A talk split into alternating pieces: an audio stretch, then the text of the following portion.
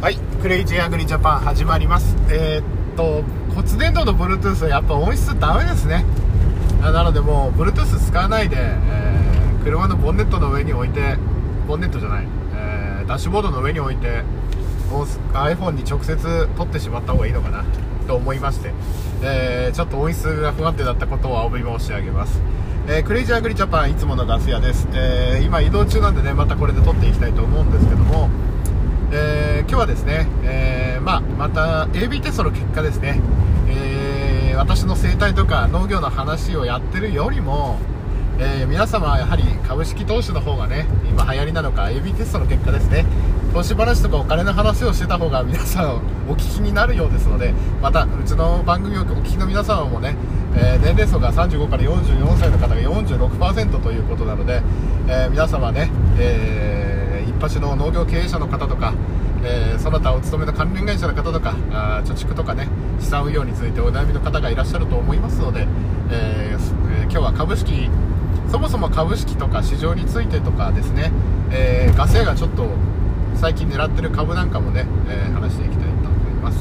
えー皆様が簡単に取れる情報で大きい時流を読んでその波に乗ってですね機関投資家とかとその個別銘柄とかですね、えそういうので取り入れて勝負するのではなくて、えー簡単にその思いつけるあのメソッドというかね私がいつもそういうどういう発想をするかっていうののこれをパターン化すれば皆さんも他のことにあのやって私が気づかなかった分野の、ね、株とかもあの買う。もしかしたらあの判断材料になるのかと思って取ってみます。えーっとそもそもですね、えーみんな皆さん株をやるときに値段で一喜一憂する方もいらっしゃるんですけどもあのそれだともう自分の私生活破綻してしまう方があるんですよ、まあ、株式始めた時あるあるなんです。私も高校の時なんかねあの高校の時からネット、まあ、マネックスでねネット証券でやってたのがいい思い出なんですけどやっぱ授業中もう机に隠した携帯で常に値段を見てましたね。本当それぐらいもうこれじゃダメなんですね。あとポジポジ病もかかってたし常に口座にお金があるとポジションも持たなきゃいけないっていうのがあって。まあ私の場合その当時ね千葉の人と遠距離千葉のえーあの年上の方とね高校の時お付き合いしてたのでまあバイト代だけではね足りなかったのでまあそういう株とかでね交通費捻出したりあのディズニーランドのお金工面したりとかね、えープレゼント代とかやってたっていう、まあ、のもあったんで、まあ、一生懸命慣れたんですけども、まあね、バイトも結構やってたんで月56万はね、え高校生ながら持ってたんであれだったんですけどそれをなんとかね増やしてっていうのもあったんですけどあのまず株というのを考えてみたときに、まあ、単純にその値段の上がり下がり上がると思ったから買ったとかそういうのでもいいと思うんですけどもそもそもあの融資と投資の違いっていうのを考えてもらって融資っていうのはお金を貸して金利を決められたので返してもらう。投資というのはそのお金が返ってこないかもしれないけどもあのその投資した融資投資したですねその事業について利益があった場合ちゃんと分配が決まっていてそれをその権利が消滅しない限りですね常にもらい続けることができる。例えば100万円出資して、えーあのい。投資とか融出資ですね、えー投資ってあの融資と投資ですね。投あ出資か。融資と出資ですね。100万円出資してもしかしたら毎年10万円を 20, あの20年もらい続けることができるって言ったら200万円戻ってきますよねで融資っていうのはそういうことないですよね。金利がちゃんと法律で決められた上限金利までで毎年もらって元本と一緒に返してもらうっていうのが融資ですよね。で日本人っていうのはやはりあの戦後工業化が進んだせいで戦前の日本人の方が実は投資のリテラシーとかそういうのは高かったんですけどもやはりあの工業化してきてしまってですね、えーそういう日本人自体がその投資するとか出資するとかっていう概念がなくなってしまったんですね。概念っていうかそういうものを、まあ、学校でも教えないんですけどね。ただあの普通に働いて真面目に働いて賃金をもらっていれば生活できてしまうからそんなに、えーあの積極的な運用をしなくてよかったっていうのもあると思うんですけどもでも海外なんかはよくね、えー株式なんかでこう個人でもやってたりっていうのを映画なんかがでもちょっとイメージできると思うんですけどもじゃあ日本ではじゃあそういうあの金融のね新しい事業を始める人たちはどうやって資金を得ていたかっていうとやっぱ銀行とか要は皆さんの預金とか保険会社が取った保険料とかを間接的に金融が運用してそれを皆さんじゃなくてその金融機関が代わりに出資とか融資とか投資とかしてたわけですね。出資をして。それでその配当で利益を得ていて、まあ、保険料はあの保険金払いの原資にしたりとかですね、まあ、日本の保険についてはかなりあの特殊なんでねあのいろいろあるんでまた保険について話すと長くなっちゃうんで批判的になっちゃうしねなっちゃうんであれなんですけどでもやはり私たちがこれから自分たちでね NISA とか国はできてきてその直接的に自分たちで投資しなさいっていうことなんですけども実はそれはそれをやることによって国はあの国民自身でですねそういう市場からの配当を得られるように誘導してるんじゃないかなと最近思ってるんですね。だから普段皆さんがお使いのコンビニスーパー農機具メーカーの株をもし買うとなればですね100万円で買うとなればその会社の利益の分配をその株主というのは会社というのは株式会社の場合は株主のものですからね。なのでその権利を持ってるということなんです。その権利が消失しない限りその権利を持ってるということなんです。で融資と違うのはその株券がパーになるかもしれない。会社が潰れたりとかね業績が悪化したり。だけどもし自分たちが普段使ってるものでも株式を持ってることによって、えー、実はあの配当という形で、えー利益という果実を得ることができる権利を持つということなんですね。だから単純に結構負けるなと思う単純に上単純に売買益で儲けようとしてるっていうなると本当に難しくと思ってて本当に長期的にね持っててその値上がりを見越してねとかいうのもありなんですけどもやはりインカムゲインというですねその配当とかのやつであの景気拡大の時に安定的に銀行金利よりよっぽどいい利回りでもらってるっていうのが一番いいのかなと思うんですね。なので年間5%とかで配当収入100万円積んでですね年間5%ぐらいの配当利回りになるような株とかがあれば銀行に預けていくよりよっぽどいいわけなんですよね。で5%も出す有料企業であればかなりいいことになるんですでまたそれを再投資することによって資産っていうのは増えていくわけですよね。105万円だったもの100万円投資し100万円を株式にしてえー、年間配当5万円あ5%で5万円なんかもらえたら最高な株なわけです。ただそ、まあ、たまにはそういう株もあるかもしれませんけど5万円もらったとしたらそれをまたその株に投資して105万円の今度5%になって複利の計算になっていくともう10年もしたら倍ぐらいになるわけですね。なのでそういった風にしてあのあのインフレとかでね資産を増やしていく。またあのただ持ってるだけだと目減りしていくお金をね相対的にちゃんとその分増やすっていう、えー、こともできるんじゃないのかなと。であのー、先物市場とかもあるんですけども私も農産物について日本の農産物も一時期ね先物市場とかでどんどんやったら予約販売とかできたらいいなとは思ってたんですけどもそうすれば農家もね先物の市場で先にお金の当てを作ることができるしいいと思ったんですけどそもそも日本って需要の方が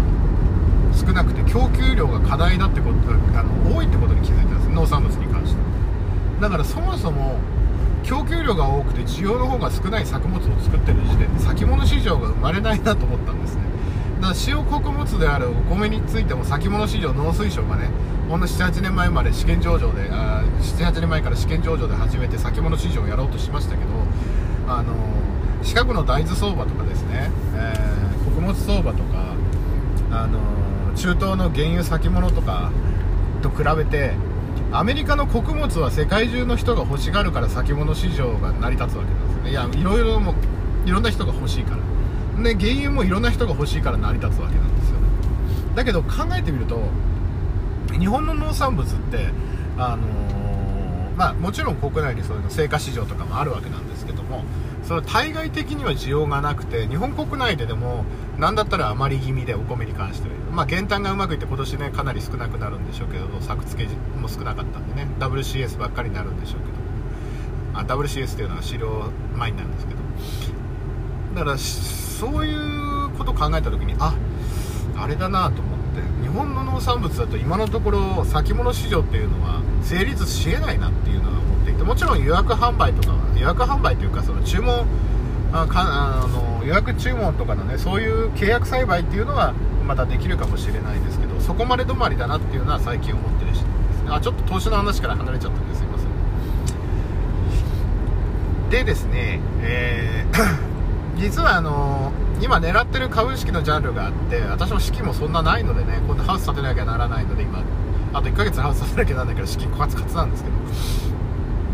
あの NATO の加盟国が GDP の2%程度まで防衛費を軍事費ですね。軍事費を増産あの増やそうという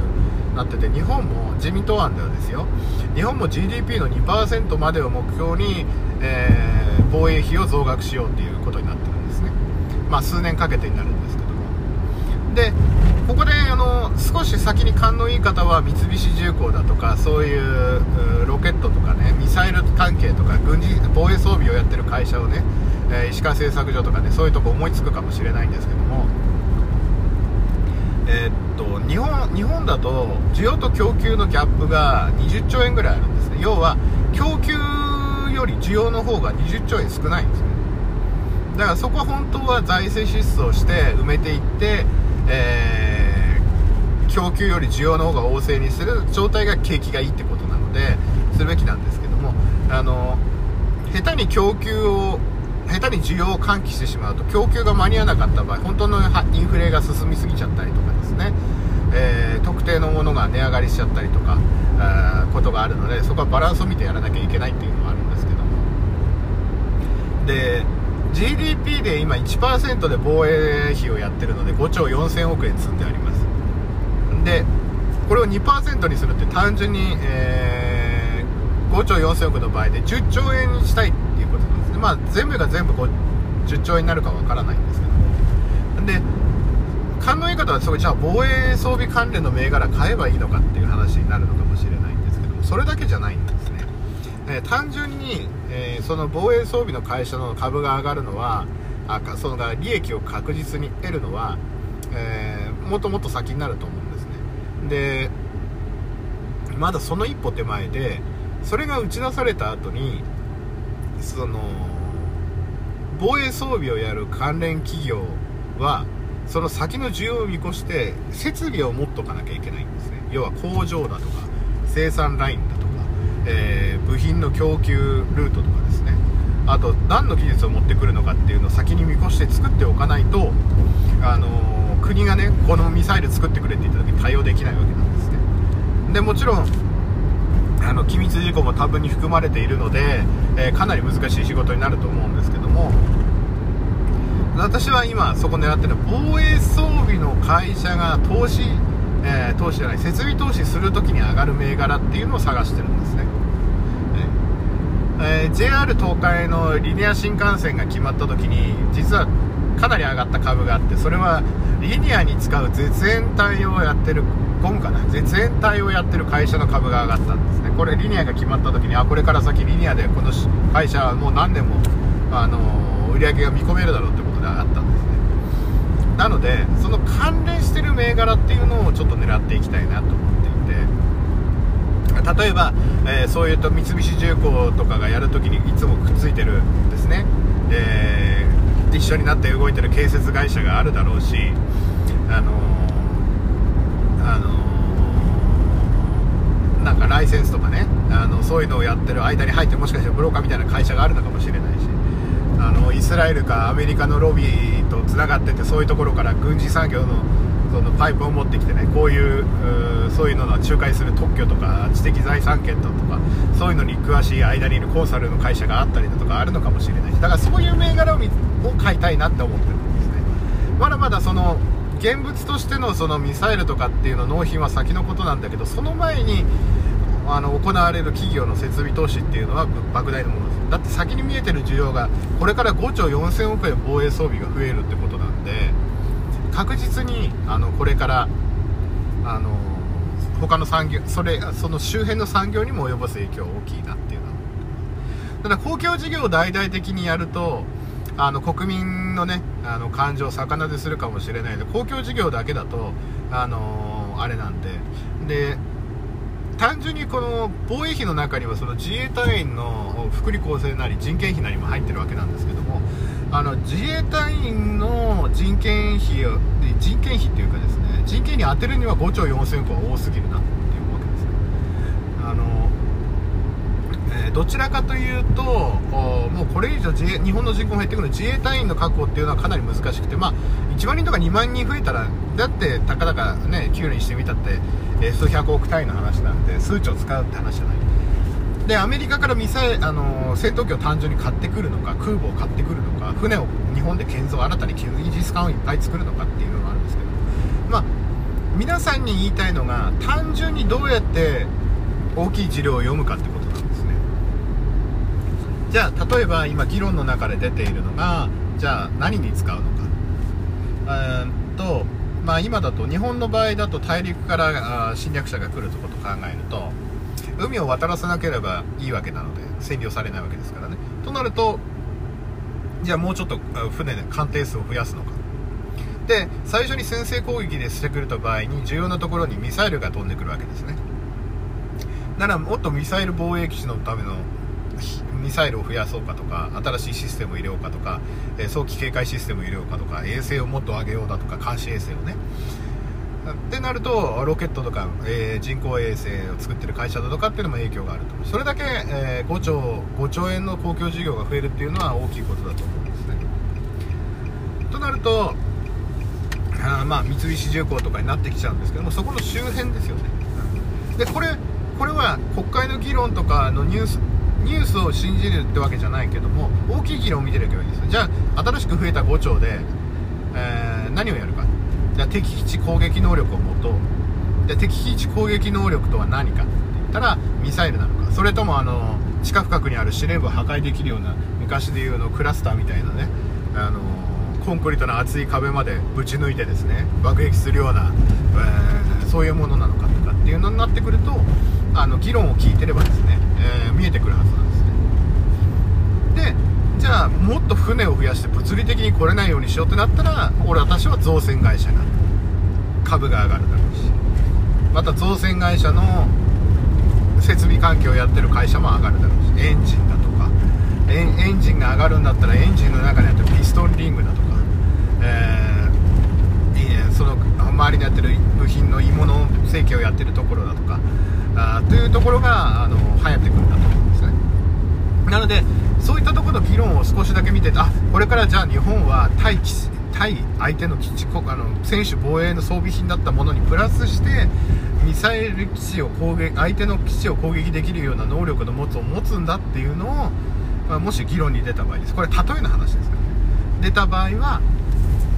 そういった考えができるんじゃないのかなと思ってる次第なんです。でそこをなんとか狙って、えー、もう先に株上がってるかもしれないけどね。機関投資家が目つけてて、うん、だからおこれは防衛費のその銘柄の話しましたけど実は簡単に大きい事例に乗ることができるんですよね。だから単純にこれから5兆のほとんどはじゃあ三菱重工に行くと思えば三菱関連の銘柄買えばいいし川崎買えばいいだろうしとかヘリコプターとかね増えるんだら川崎買えばいいだろう。IHI 買えばいいだろうしキャタピラ戦車が増えるんだったらあそういう重,、ね、重機のパーツメーカーやってるようなところを買えばいいだろうし走行板やってる特殊鋼特殊な鋼をねやってるような会社を買えばいいだろうしね。だからそういった考えを当てはめていけば、あのー、株選びも楽しいんじゃないのかなと思うわけですね。あと最近地元でやったらあのーあの店舗数を増やしてるスーパーが上場していたらあここのスーパーすごい売り上げ伸ばしてるなと思えばで自分も普段使うからじゃあ株を持って毎年配当が出るからこれで、え、自分もその中の恩恵を受けようと。その会社が拡大すればするほど自分も恩恵を受けられる。権利を買うわけですからね。っていう考え方もできると思うんです。なのでもっともっとそういう単純な売り買いだけじゃなくてあのそういったねその国がこれから防衛産業にお金を使おうとしてるなら先回りしてその権利を買っておいて単純な値上がり益とかの評価益じゃなくてその中の配当をもらう。その権利を買っておくっていうのも一つの投資活動の醍醐味じゃないのかなと思ってる次第です。いやなんかね、えー、いつもねまとめあの台本なしで撮ってるのであのなんか申し訳ないんですけども話がまとまってるようでまとまってないだけどこの考えは当てはまると思うんですよね。だから国がこれから何に使うのかと思えば例えばこれから大規模なあもうフーバーダムを超えるようなダムを日本でもバンバン作るんだってなったらセメント会社が儲かるだろうし。でセメント会社のその原料供給してる商事会社が儲かるかもしれないし。でこれからじゃあもうインバウンドだって言ったらホテル関係が上がるかもしれないし、えー、そのホテルに付随してねあの理念とかあ理念っていうのはそのまあその設備です。設備っていうか中にあるホテルの部屋にあるやつだとか。あなるかもしれない。でそういうふうに複合的に考えていってで買って自分の予想が外れて思うような配当をもらえなかったとか値段が下がっちゃったって時に、えー、そこで修正していけばもっと面白い投資活動、あの、磨いてねスキルアップできるんじゃないか。これは本当に大きい上がり下がりの流れは機関投資家だって制御できないんですから自分たちはその大きい流れに乗ってそこの配当をもらう。がり下がりだけ見てるとそういうことになっちゃうんですだその時に100万円なら100万円100万円の株が70円になったってですよ。持ってる株数は変わらないんですよ。で配当の金額だけ下がらなければ別に10年持ってたって20年持ってたっていいですよただ売る時に100万円じゃなくて何十万円になっちゃうけども毎年その株式で5万円もらえる権利を配当維持さえしてくれればですね。たまにしかも増配とかしてくれればいいわけですよ。だから単純なその毎日が株が上がった株が下がったなんて見てるんじゃなくて1週間とか1ヶ月に1回でいいんですよそういう時は見るだけで。ああ今こんぐらいか。じゃあその時にイエスオーでいいんですよ。このまま自分は保有し続けるべきなのかイエスオーの1ヶ月に1回半年に1回でいいんですよ。自分のポートフォリオを見てねあで半年に1回ぐらい中間配当は例年通り出る。あなら持ち続けよう。期末配当も例年通りじゃあ持ち続けようっていうのもあだから毎日株価の流れに合わない。ただたまにその会社の決算期とかですね、えー、決算あの中あの四半期クォーターの発表の時に見ていてああ配当は今も維持できそうだなっていう時だけやっていけばいいと思うんですね。それがあの仕事を持ってるこの番組を聞きの皆様一次産業者自営業者個人事業者の方が多いと思うのでもう毎日毎日見てたら多分仕事にならないと思うんですよね。もちろん取引形態がねデイトレ毎日毎日売って売り買いするようなデイトレが好きな人もいるかもしれないけども。だけどそういった投資活動の方の方が仕事に支障をきたさないのかなと思うんですね、うん、だからやっぱり自営業者だからあの農家に関して言えば月曜から金曜までまともにやったらできちゃうので多分そうすると本業の方の生産性がだいぶ落ちてくると思うんですよね。だからそういうのじゃなくて毎週1回だけ見るようにするだとかそうさっき言った通りね1ヶ月とか半年見るようにしてっていう活動をしていかないとった本業に支障が出てきた自分たちは機関投資家じゃないし銀行のね証券売買部門じゃないし証券会社のデイリングルームにいるわけじゃないので、えー、そういう風にしていかないとちょっと家族関係とか仕事関係が崩壊していく可能性がある。もちろんそれで自分があの経済に興味を持ってニュースを情報を取るようになるっていうのももちろんいいことだと思うんですけど。まあそんな感じで。今日もぐだぐだと株式の話をしてしまいました。なのでガス屋の最近の狙い目は防衛産業ですかね。GDP 2%を目標にってなれば何を買うのかな。まあ多分ウクライナとロシアの戦争でどれが効果的に効果的な兵器だったのかっていうのが、えー、出てくると思うのでその時に多分例えば小型小型ロケットランチャーなのかそういうのが結果出てくると思うのでそこでじゃあどういう防衛装備になるのかっていう議論だけを見ていけばおのずと何を買えばいいのかっていうのが見えてくるんじゃないのかなと思ってます。まあそんな感じで、えー、クレイジーアグリジャパン終わりにしたいと思います、えー、今日は8月3日の今午前3時58分でございます。あー疲れますね。あとあそうだそれでおまけで言おうとあの普段もし高速とか幹線道路へ行くとか夜中走ってる方がいたらあのいつもよりこう年末年始向いてるんですよいつもよりこう運送のトラックが多いなとか思ったら物流が増えてるってことなのであのそしたら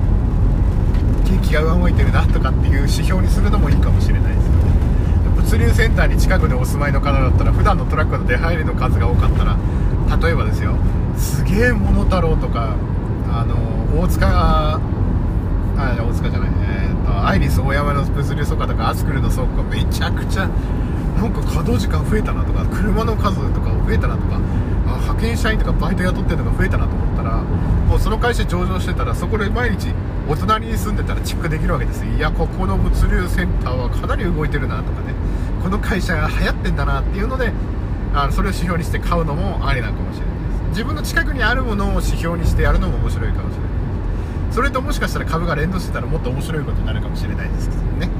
なのであのそういう気づきをテンプレにしてやってみると世の中面白いのかもしれません。ちょっとおまけも長くなってしまいました。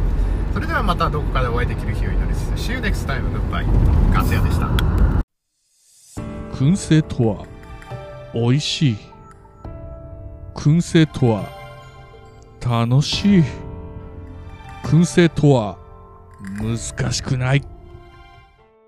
燻製ミックスナッツ燻製チーズ燻製卵などベアーズスモークハウスがお送りする燻製品の数々。お問い合わせはベアーズスモークハウス1 at gmail.com 1は数字の1でお願いします。ツイッターはアットマークベアーズスモークハウスまで。お待ちしております令和のこの時代に突如天下を統一せし者が現れたなあなあ、天下統一って知ってる？え、織田信長？ちゃうちゃう。ああ、豊臣秀吉。ちゃうちゃう。ああ、わかった。徳川家康。ちゃうわ。桃の天下統一や。天下統一の塔は桃って書いて天下統一。知らんか？もう食べてますけど？食べとんかい甘くて美味しいさくらんぼ、桃、りんごは、シシド果樹園の天下統一。天下統一で検索。